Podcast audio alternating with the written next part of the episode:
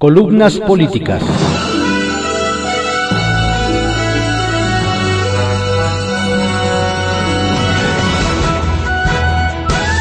Continuamos con la audiosíntesis informativa de Adrián Ojeda Román, correspondiente a hoy, lunes 10 de mayo de 2021. Muchas felicidades a todas las mamás en este su día. Vamos con algunas columnas políticas que se publican en portales y en periódicos de circulación nacional. Solo digo lo que veo, por Jesús Moctezuma Ojeda, que se publica en cconoticias.info. A mi mamá, Marcela Ojeda, donde quiera que estés, feliz 10 de mayo. Primero los pobres. Dentro del amplio repertorio de frases acuñadas por el presidente Andrés Manuel López Obrador, destacan dos que hoy vale la pena recuperar. Una dice, no mentir, no robar, no traicionar. Y la otra asegura que, por el bien de todos, primero los pobres. Siempre que escucho esta última, no puedo evitar preguntarme, ¿primero qué? Que no se me malentienda. Por supuesto que sabemos que la clase más marginada es la que más apoyo necesita, no solo gubernamental, sino también social, académica y demás instancias. Pero, ¿qué hay detrás de esa frase que tanto pregona el mandatario? Lo pregunto porque para inundar Tabasco, sí, pensó primero en los pobres, porque había que tomar una decisión. Así también ocurrió en el metro el pasado lunes. Así ha ocurrido con la pandemia, la crisis social, el desabasto de medicamentos, el desempleo, las vacunas. En fin, así ha sido con todo desde que llegó al cargo. Esto por supuesto no es nuevo. Siempre han sido los más pobres. La raza, pues, quien más resienten con más fuerza todas las crisis. Pero Andrés Manuel llegó al poder bajo la promesa de una justicia social, social y no ha hecho sino hundirlos aún más y más en la miseria. Casi 10 millones de nuevos pobres en México solo durante 2020, según el Coneval. 12 millones según BBVA, ¿Es esto lo que nos vino como anillo al dedo? ¿A quien le conviene que haya más pobres en el país? Por contradictorio que parezca, todo hace indicar que es él quien busca deliberadamente que la miseria se extienda por todo el país a fin de generar nuevos clientes, votos que comerán de sus programas asistencialistas que reditúan solo en votos, sin generación de riqueza. Su hambre voraz de poder es de tal calado que está dispuesto a destruir lo que haya que destruir, ya sea empleos, instituciones, reputaciones, medios, periodistas, empresas, inversiones o lo que se interponga en su camino con tal de conseguir su autodenominada cuarta transformación, quienes algunos ya llaman trastornación. La tirada de usted sabe quién no es ni de lejos mejorar la calidad de vida de los pobres, sino degradar la de quienes él ha calificado de fifís o un sinfín de adjetivos más. El legado de Andrés Manuel no se trata de una mejora, sino de un desbalance con el único objetivo de ampliar su cartera clientelar. Migajas a cambio de votos. Y era él quien criticaba el mentado frijol con, gorgojo. El escritor Francisco de Quevedo 1580-1645, dijo que el rico come, el pobre se alimenta. Yo solo digo lo que veo. Juego de cartas. No al padrón. Si usted, al igual que yo, ha estado buscando la manera de ampararse en contra del padrón de usuarios de telefonía móvil, debe ingresar a noalpadrón.mx una iniciativa de la Red en Defensa de los Derechos Digitales, R3D, y diversas ONGs que trabajan en una demanda de amparo a la que cualquier persona puede unirse. Platos rotos. La tarde de este sábado nos enteramos de que al final la cancelación del proyecto del nuevo aeropuerto de la Ciudad de México costó 218 mil millones de pesos cifra menor a la que la misma Auditoría Superior de la Federación informó en febrero pasado. Pero aún así, más de los 100 mil millones de pesos que aseguró el presidente López Obrador. A todo esto, habría que sumar el costo político-social en un contexto global en el que la mayoría de los países se modernizan, mientras México retrocede cada día. Elefante blanco. Pemex reconoció pérdidas por 37 mil millones de pesos en el primer trimestre y dio a conocer que la construcción de la refinería de Dos Bocas costará más y su construcción llevará más tiempo. Día de las Madres. En información amable, si aún busca un gran detalle para festejar este 10 de mayo, arroba las flores de María en Instagram es su mejor opción para encontrar increíbles arreglos a excelentes precios. Postdata. A toda la clase política. ¿Qué celebran hoy? Poder y Dinero, por Víctor Sánchez Baños, que se publica en El Heraldo de México y cconoticias.info. Avaricia e incompetencia hunden a Morena. Hasta en las democracias más puras como los Estados Unidos y Suiza, una minoría privilegiada detenta el poder contra la mayoría esclavizada. Mijail Bakunin, 1814-1876, revolucionario ruso. Los altos mandos de Morena, más arriba de Mario Delgado, están más que nerviosos por el deterioro de los que hace tres años ganaron las elecciones y desde el poder administración resultaron ser peores que los prianistas y perredistas. Aunado a la corrupción y cinismo de los nuevos paladines de la justicia y la democracia, considerados la escoria de otros partidos, se sumaron al proyecto ganador y ofrecieron todo desde seguidores hasta dinero. La tentación del titineo de las monedas volvió débiles a quienes por décadas pugnaban por una sociedad igualitaria y el reparto de la riqueza. Ellos se convirtieron en ricos de la noche a la mañana y los ideales socialistas, así como los de equidad social, se convirtieron en sentimientos de egoísmo, avaricia, tacañería, mezquindad y corrupción, que embargaron a muchos, pero muchos militantes en el poder de Morena. Todo ello llevó a los nuevos dueños del poder y el dinero, previendo que en cualquier momento perdieran el gobierno a amasar enormes fortunas y pisotear los derechos, incluso políticos y electorales, de los fundadores de ese partido. Hacer una relación de todos los errores y corruptelas de los morenistas sería ocioso, ya que la mayoría de la población, con un escaso nivel de análisis, se da cuenta. Sin embargo, esto lleva a la reflexión de lo que ocurrirá en las elecciones del 6 de junio próximo hay una percepción de que Morena perderá la mayoría caseificada en la Cámara de Diputados, a pesar de tener varios partidos satélite, como el Partido Verde Ecologista de México, el PT, MC y los nuevos, como Fuerza por México, el PES y redes sociales progresistas.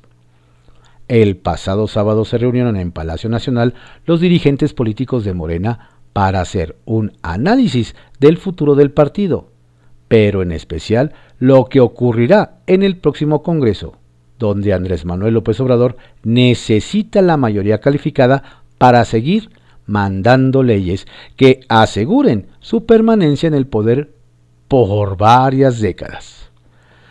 Después del accidente de la línea 12 del metro, al quedar demostrada la incompetencia, tacañería irresponsabilidad y corrupción de la Dirección del Sistema de Transporte Colectivo, encabezados por Florencia Serranía, quien por años no atendió las llamadas de alerta de trabajadores e ingenieros sobre el riesgo, actúa como si no hubiera pasado nada en la vida de 25 familias que perdieron a uno de sus miembros en la caída de una trave en la estación Olivos, en Tláhuac, una de las regiones más pobres de la Ciudad de México. La insensibilidad de los morenistas ante la tragedia queda evidenciada. AMLO no se presentó en la zona del accidente para evitar que en los videos apareciera y algunos grupos lo cuestionaran. Él siempre se saca la foto con todo el que es afín a él. Aquí había luto e ira, porque sus empleados fracasaron y provocaron dolor y muerte. Estas son las señales que llevan al debilitamiento de un gobierno que llegó con la bandera en contra de la corrupción y que ésta se desbordó bajo el control de las figuras importadas del PRIAN a todos los niveles. La prueba del partido será el 6 de junio y hay altas posibilidades que en el examen los reprueben. Poderosos caballeros, hidrocina. Otra más del gobierno de la Ciudad de México. Una licitación por 3.500 millones de pesos para comprar combustible para 40.000 vehículos para el gobierno de la Ciudad de México, que parecía transparente, tomó un giro de última hora para beneficiar a 21 estaciones de hidrocina, de Paul Carla. Sí vale, liderado por Gerardo Yepes del grupo francés Groupe Cheque de Junior. Ganó a través de tarjetas electrónicas la licitación pública SAF diagonal, perdón, SAF-DGRMSG-LP-03-21.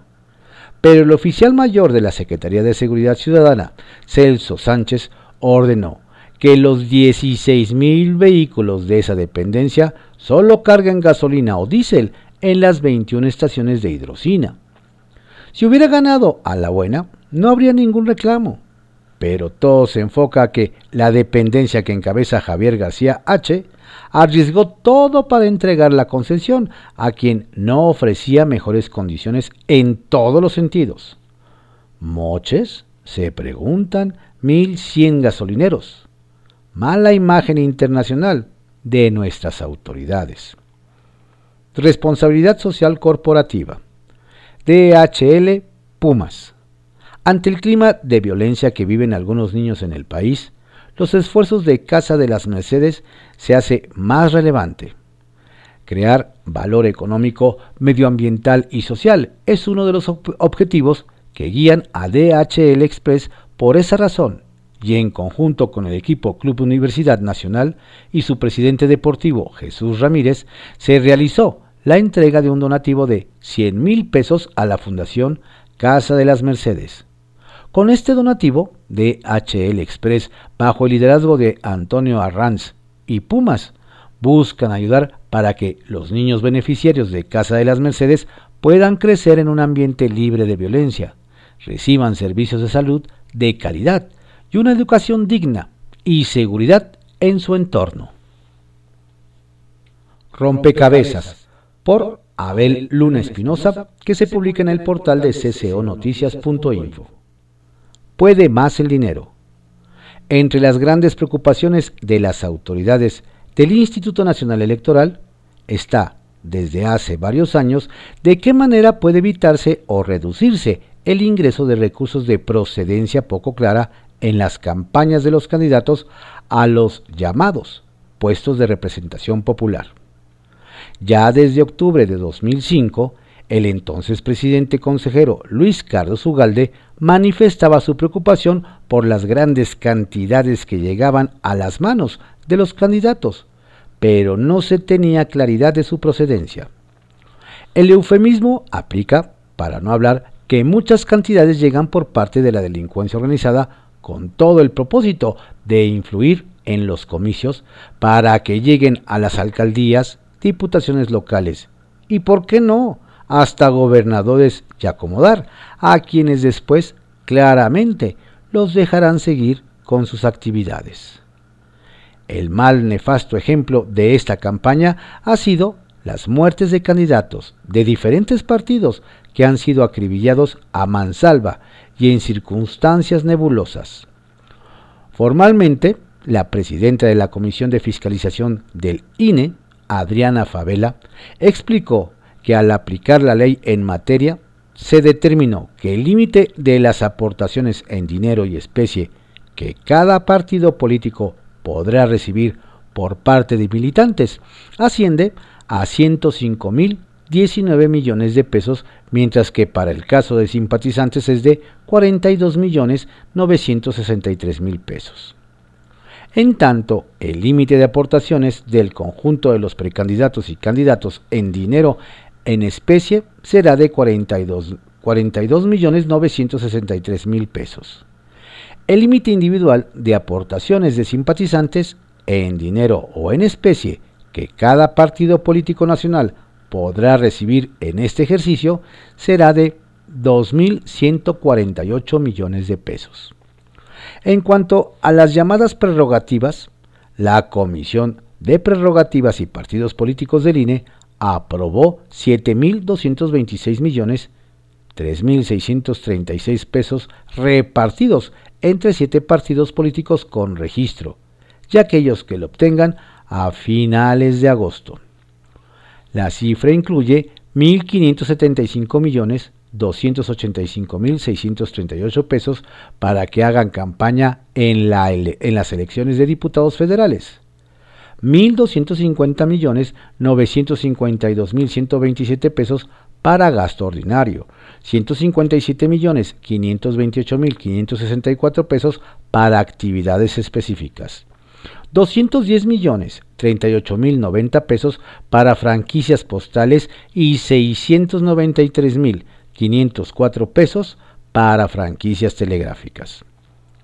Entre los grandes errores de la actual administración ha sido la eliminación del Instituto Nacional para la Evaluación de la Educación INE, donde se integraron especialistas de las diversas disciplinas relacionadas con el análisis y práctica de la enseñanza.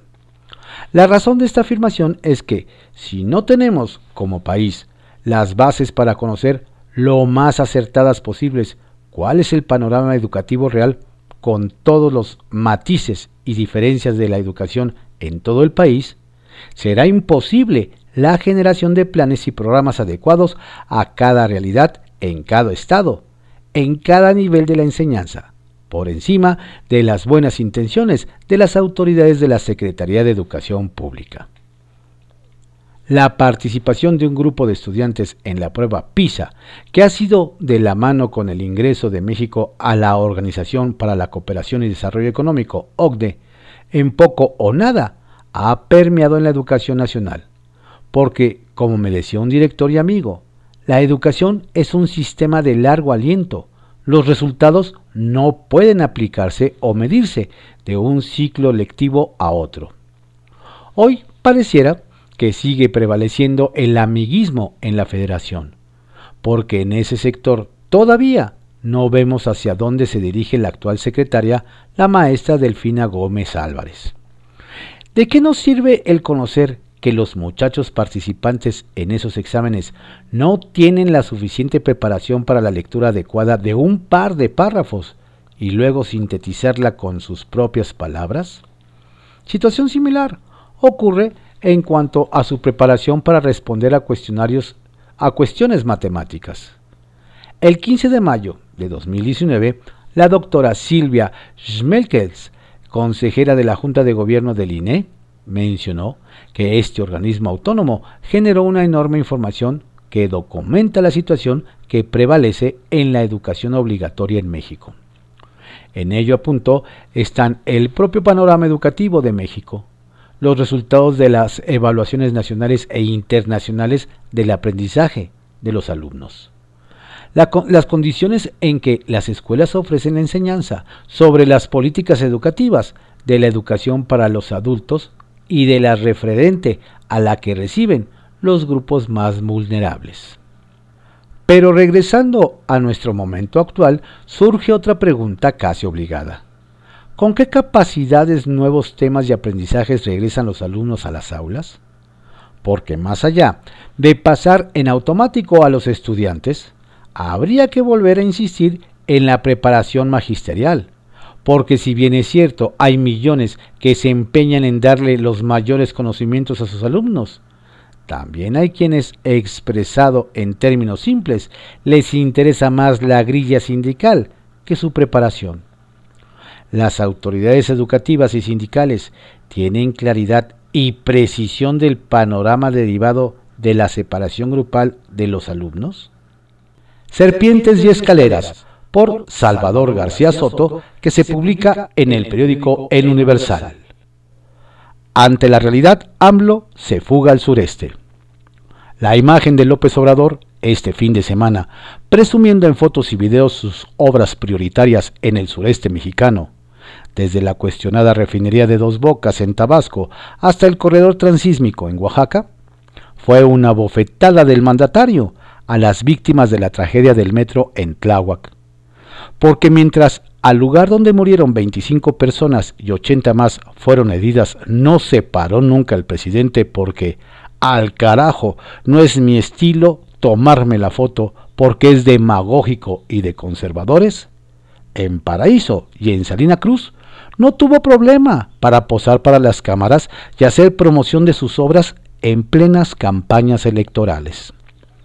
Es como si el presidente, ante un golpe directo a su gobierno y a sus aspirantes presidenciales consentidos, hubiera querido evadirse de la realidad y por no hablar de los muertos, hubiera preferido hablar de obras que, en medio de la crisis económica y de la peor pandemia de la era moderna, están constándole a los mexicanos miles de millones de pesos, casi 9 mil millones de pesos la refinería, en medio de cuestionamientos y críticas no solo de ambientalistas por el impacto a la zona costera de Tabasco, sino de expertos del sector energético que advierten de una apuesta desfasada e inservible cuando el petróleo y los combustibles fósiles van de salida y el mundo se mueve hacia las energías más limpias.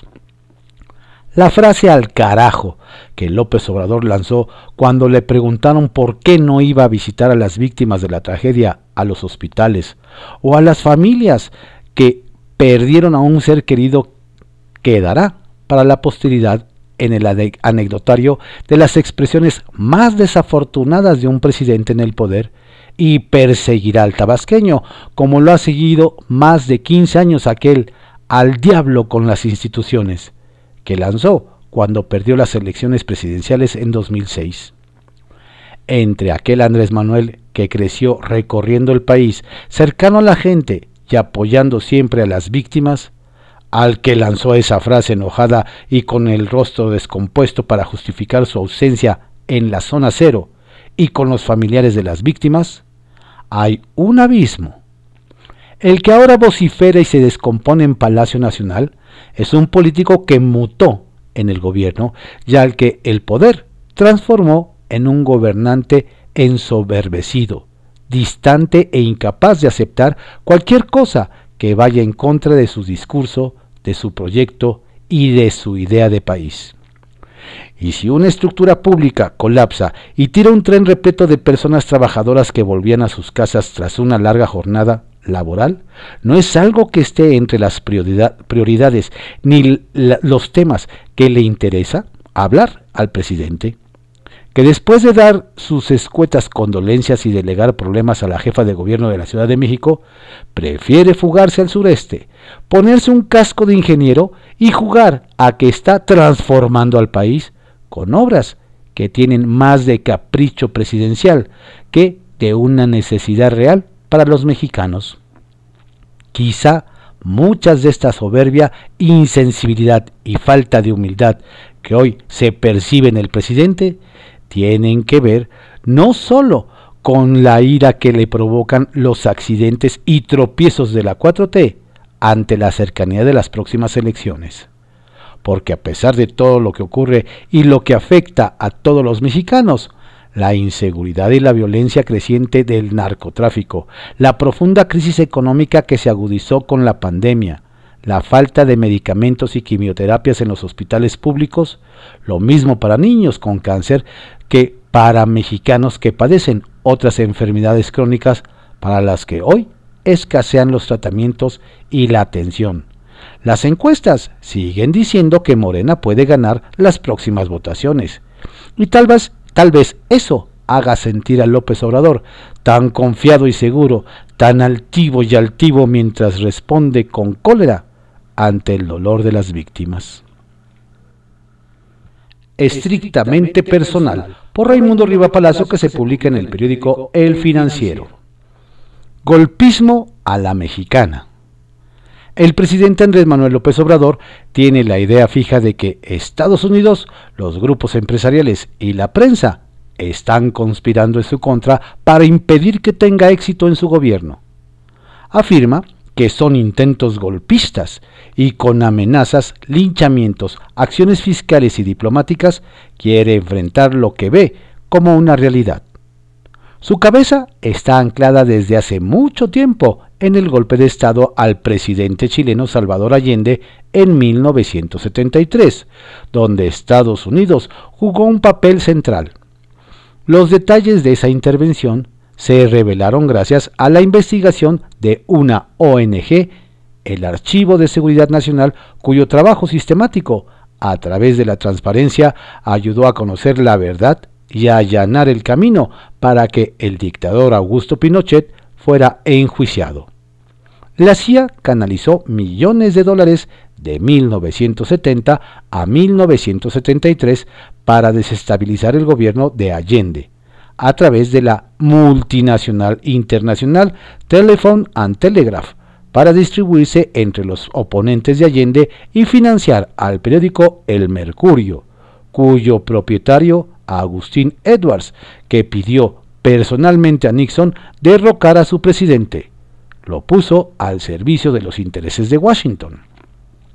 La CIA usó su primera plana para difundir propaganda subliminal, donde injertaron en el subconsciente de los chilenos la correlación gobierno de Allende con muerte, que fue creando condiciones de sosiego, temor, incertidumbre, lo que acompañaron los grupos empresariales con protestas y paros para la desestabilización. Con ese antecedente permanente en su cabeza, López Obrador acusó la semana pasada a la Agencia de los Estados Unidos para el Desarrollo Internacional, USAID, por sus siglas en inglés, de estar financiando a la ONG Mexicanos contra la Corrupción y la Impunidad, y al gobierno de Estados Unidos de injerencia en los asuntos internos mexicanos. Ordenó enviar una nota diplomática al Departamento de Estado que, cuando menos hasta ahora, y por lo que se sabe, lo ha ignorado. El presidente tiene en la mira a esa ONG desde el principio de su gobierno e identificado a su primer presidente Claudio X González Guajardo como uno de sus grandes enemigos. El odio ha crecido porque la ONG combina investigaciones sobre corrupción con acciones legales, varias de las cuales han terminado en amparos que han frenado algunas de sus principales obras del sexenio, cruzando varias veces el terreno hacia la militancia anti-López Obradorista, en buena parte porque aunque González Guajardo dejó la organización en julio pasado para hacer una abierta campaña opositora al presidente y tratar de construir un gran frente opositor respaldado por empresarios, la semilla de un adversario golpista quedó injertada en la cabeza de López Obrador, quien en, una suma simple traza la analogía con el Chile de Allende que siempre está en sus referencias en conversaciones privadas. Esa comparación, sin embargo, no resiste análisis alguno. Allende ganó la presidencia en una muy cerrada votación con 36.6% del voto, mientras López Obrador ganó con el 53% con 5 millones de votos más que todos los contrincantes juntos. Allende no tenía el consenso nacional para embarcarse en la reforma de fondo que hizo, ya su mayoría en el Congreso era mínima, mientras que López Obrador tiene una inmensa legitimidad y un Congreso de rodillas ante él. Allende redistribuyó el ingreso y produjo un incremento en la demanda, pero en lugar de ajustar su política económica, imprimió dinero, incrementó el gasto, subió el déficit y la inflación se fue a 600%. López Obrador no ha distribuido el ingreso, no gasta y no tiene déficit, con lo que su política económica se acerca más al, a la monetarista de Pinochet que a la socialista de Allende. Y la inflación está alrededor del 6%. Allende fue el primer presidente marxista que llegó al poder mediante un proceso democrático inmerso en la Guerra Fría. López Obrador es un presidente reformista, más conservador que izquierdista, y gobierna un país integrado económicamente a Estados Unidos. La acusación de injerencia que hizo de Estados Unidos tiene fundamento histórico, pero es insostenible en la actualidad. Lo hizo de forma no actuó en consecuencia como llamar a consultas a su embajador en Washington, y de fondo es contradictorio.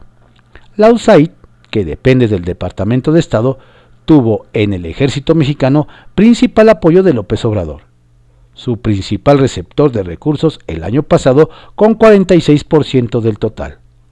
El ejército apoya homogéneamente al presidente, lo que no pasó con Allende las élites no están quebradas como en Chile, y para someterlas, no por su activismo, sino para sacarle dinero, López Obrador las amenaza permanentemente con el SAT, la Unidad de Inteligencia Financiera y la Fiscalía General.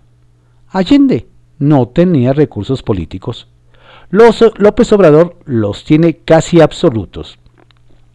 La USAID, como otras agencias del gobierno en el mundo, ha dedicado sus esfuerzos y recursos en los últimos 25 años a promover, la democracia y el Estado de Derecho.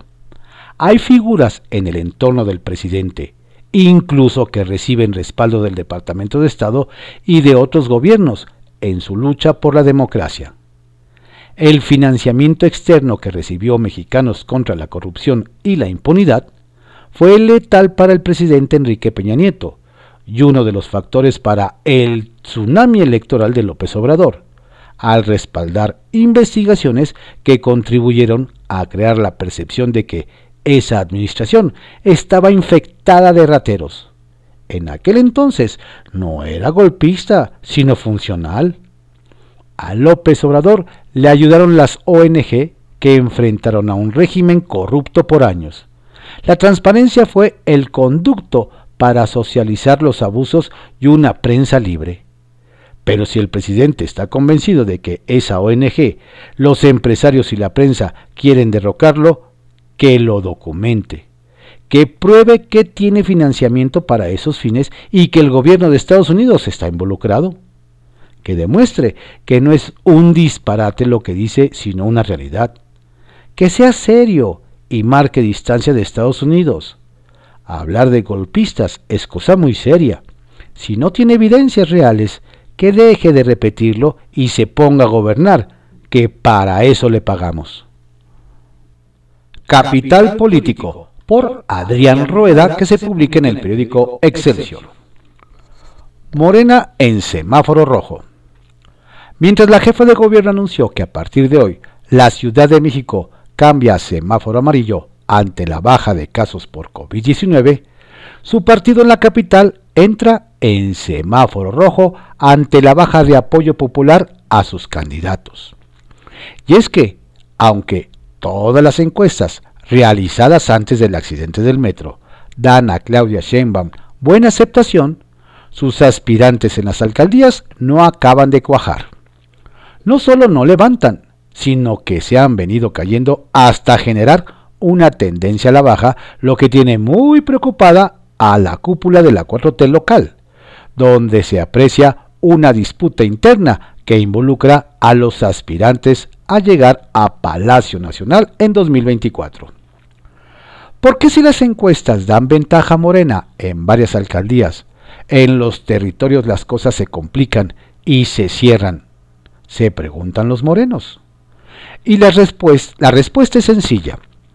Claudia Sheinbaum no tiene operadores que le saquen el buey de la barranca, además de la acumulación de los problemas propios de un gobierno, donde tampoco tiene un equipo que le ayude mucho. Mientras ella insiste en apoyar a candidatos que le puedan cerrar el paso a Ricardo Monreal y Martí Batres, a quienes ve como rivales de peligro, su equipo político se monta en la soberbia. Héctor Ulises García Nieto, a quien le dio la misión de sacar adelante el proceso electoral, está rebasado, incluso por los cuadros medios, que no lo reconocen mayor cosa que ser cercano a Sheinbaum. Cierto que García Nieto sigue teniendo la confianza de su jefa y su oído, pero en lo operativo sus propias limitaciones lo han marginado, por lo que Abraham Carro, quien coordina las campañas en la Ciudad de México, ya tomó la operación. Este cuate, que no pintaba en el panorama electoral de la ciudad, es ahora quien recorre las alcaldías y se reúne con los candidatos de Morena, que no saben bien por qué las cosas no caminan en sus territorios. Quienes conocen a Carro dicen que si bien es un tipo de bajo perfil, le entiende algo a los procesos electorales, lo cual deberá demostrar pronto porque en los territorios se empiezan a comer las uñas ante el avance de los aspirantes de Va por México. Dos de los principales problemas en las alcaldías son la falta de coordinación con las estructuras que promueven el voto y la nula relación entre los candidatos de la 4T. Cada quien jala por su lado y nadie le quiere poner un peso. Y es que promoción del voto la trae Cristina Díaz, responsable de los programas federales en la ciudad. Y esa estructura prioriza las diputaciones federales atendiendo la instrucción presidencial de que lo realmente importante es ganar el Congreso Federal. Es por eso que para seguir de cerca la elección, Claudia llamó a cuadros de su confianza como Carro, quien viene con ella desde Tlalpan, a, fin de reforzar alcaldías. Y si mientras la Ciudad de México pasa a semáforo amarillo, Morena está a un paso del semáforo rojo. Centavitos. Tan espantados andan los candidatos morenistas que caen en el ridículo de anunciar la declinación de candidatos de otros partidos a su favor, como Carlos Castillo en Coyoacán, quien presumió que Karen Preciado dejaba por él la candidatura de, redes sociales progresistas. Vaya fichaje de Carlitos, pues RSP aclaró que Karen había sido echada del partido porque en su asamblea no juntaba ni a 100 personas. En caso de traducirse en votos, no le servirían al aspirante de Morena, pues todas las encuestas indican que Giovanni Gutiérrez le va a dar una paliza. En tercera persona, por Héctor de Mauleón, que se publica en el periódico El Universal. Un desastre llamado Florencia Serranía. El 30 de noviembre de 2020, durante una mesa de trabajo con la Jocopo local, el exdirector del metro y diputado perredista Jorge Gaviño le preguntó a la directora del sistema de transporte colectivo, Florencia Serranía, por qué había estado vacante casi un año el puesto de subdirector de mantenimiento. Serranía respondió, yo soy la subdirectora general de mantenimiento. El metro tiene tantos problemas que decidí durante este año asumir esta posición doble para poder instrumentar integralmente lo que requiere el metro. Semanas más tarde, el 9 de enero de 2021, se incendió el puesto central de control, el cerebro del sistema de transporte colectivo, ubicado en la calle de Delicias. Seis líneas del metro, la mitad de la red, quedaron totalmente paralizadas. Durante la rueda de prensa que siguió al incendio, le preguntaron a Serranía quiénes eran los encargados de mantenimiento al interior del metro. Hay que reiterar que por estatuto el mantenimiento y los problemas de mantenimiento son responsabilidad de la gerencia de instalaciones fijas y sus sugerencias por especialidades, contestó entonces usted no es la responsable de esta área y no tendría ninguna responsabilidad por el incendio? A ver, yo soy la directora general del metro, solamente, respondió la funcionaria, desatando el furor de las redes. La jefa de gobierno, Claudia Sheinbaum, salió al quite para pedir que no se adelantaran juicios. Dijo que un peritaje determinaría si hay sanciones administrativas, para algún servidor. En el metro habían estado ocurriendo eventos diversos. algunos por falta de mantenimiento como el colapso de escaleras eléctricas en dos estaciones entre febrero y marzo de 2019. Se había dado también la muerte de una pasajera en abril de ese mismo año cuando de manera cruel e inhumana personal del metro la abandonó a las puertas de la estación Tacubaya. Florencia cuenta con todo mi apoyo, dijo Claudia Sheinbaum, quien consideró a la funcionaria la mejor directora que tuvo el metro. Lo dirigió en 2004 a 2006. Por ello resolverá la problemática en la que se encuentra sumido. La problemática no solo no se resolvió, sino que fue en aumento. El metro fue un caos tanto en el servicio como en lo administrativo. Las deudas a los proveedores sobrepasaron los 1.500 millones de pesos.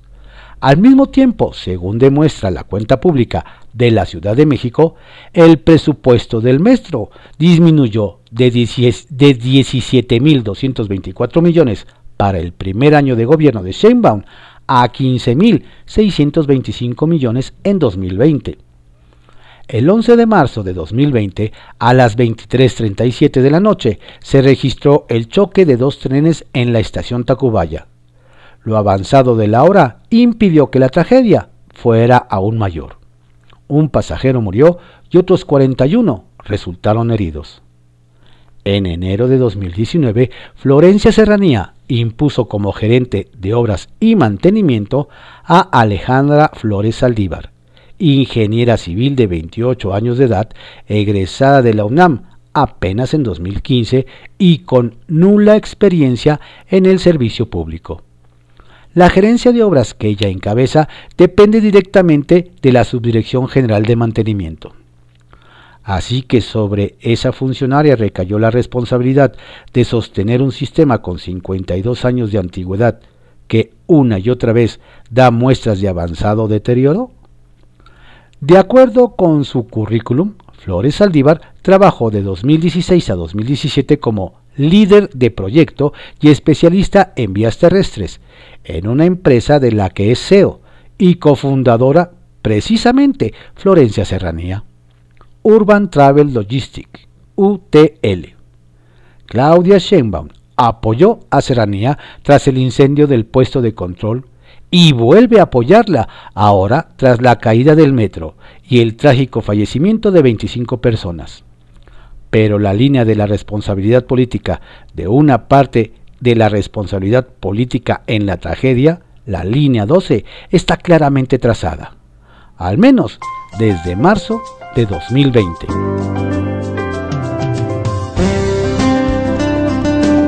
Estas fueron las ocho columnas que se publican en algunos portales informativos y en periódicos de circulación nacional en la audiosíntesis informativa de Adrián Ojeda Román, correspondiente a hoy, lunes 10 de mayo de 2021. Tenga usted un excelente día. Por favor, cuídese mucho, no baje la guardia. La pandemia sigue. Y una felicitación muy especial a todas las mamás.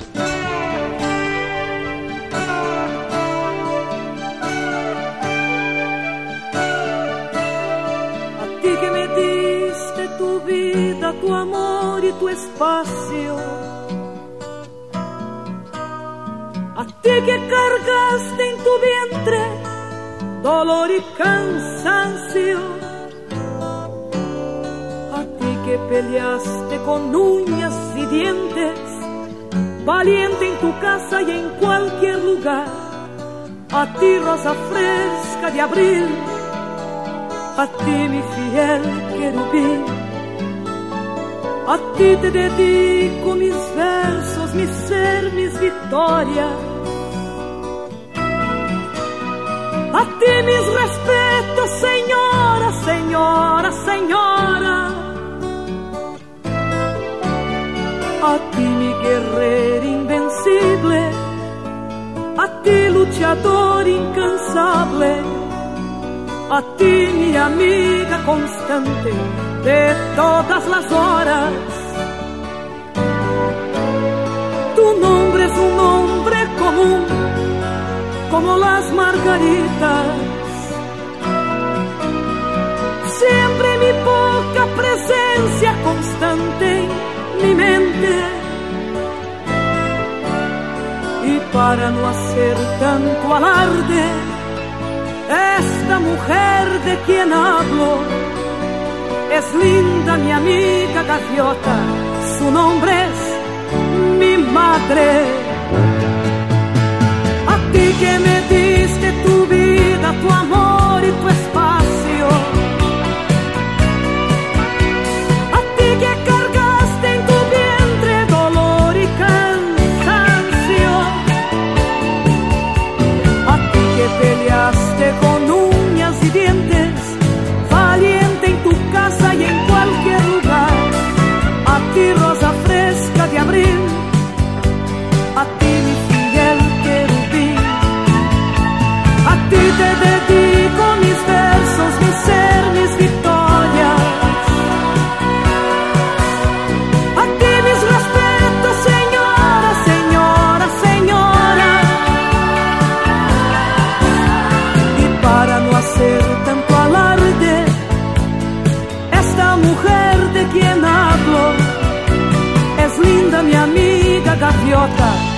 sonum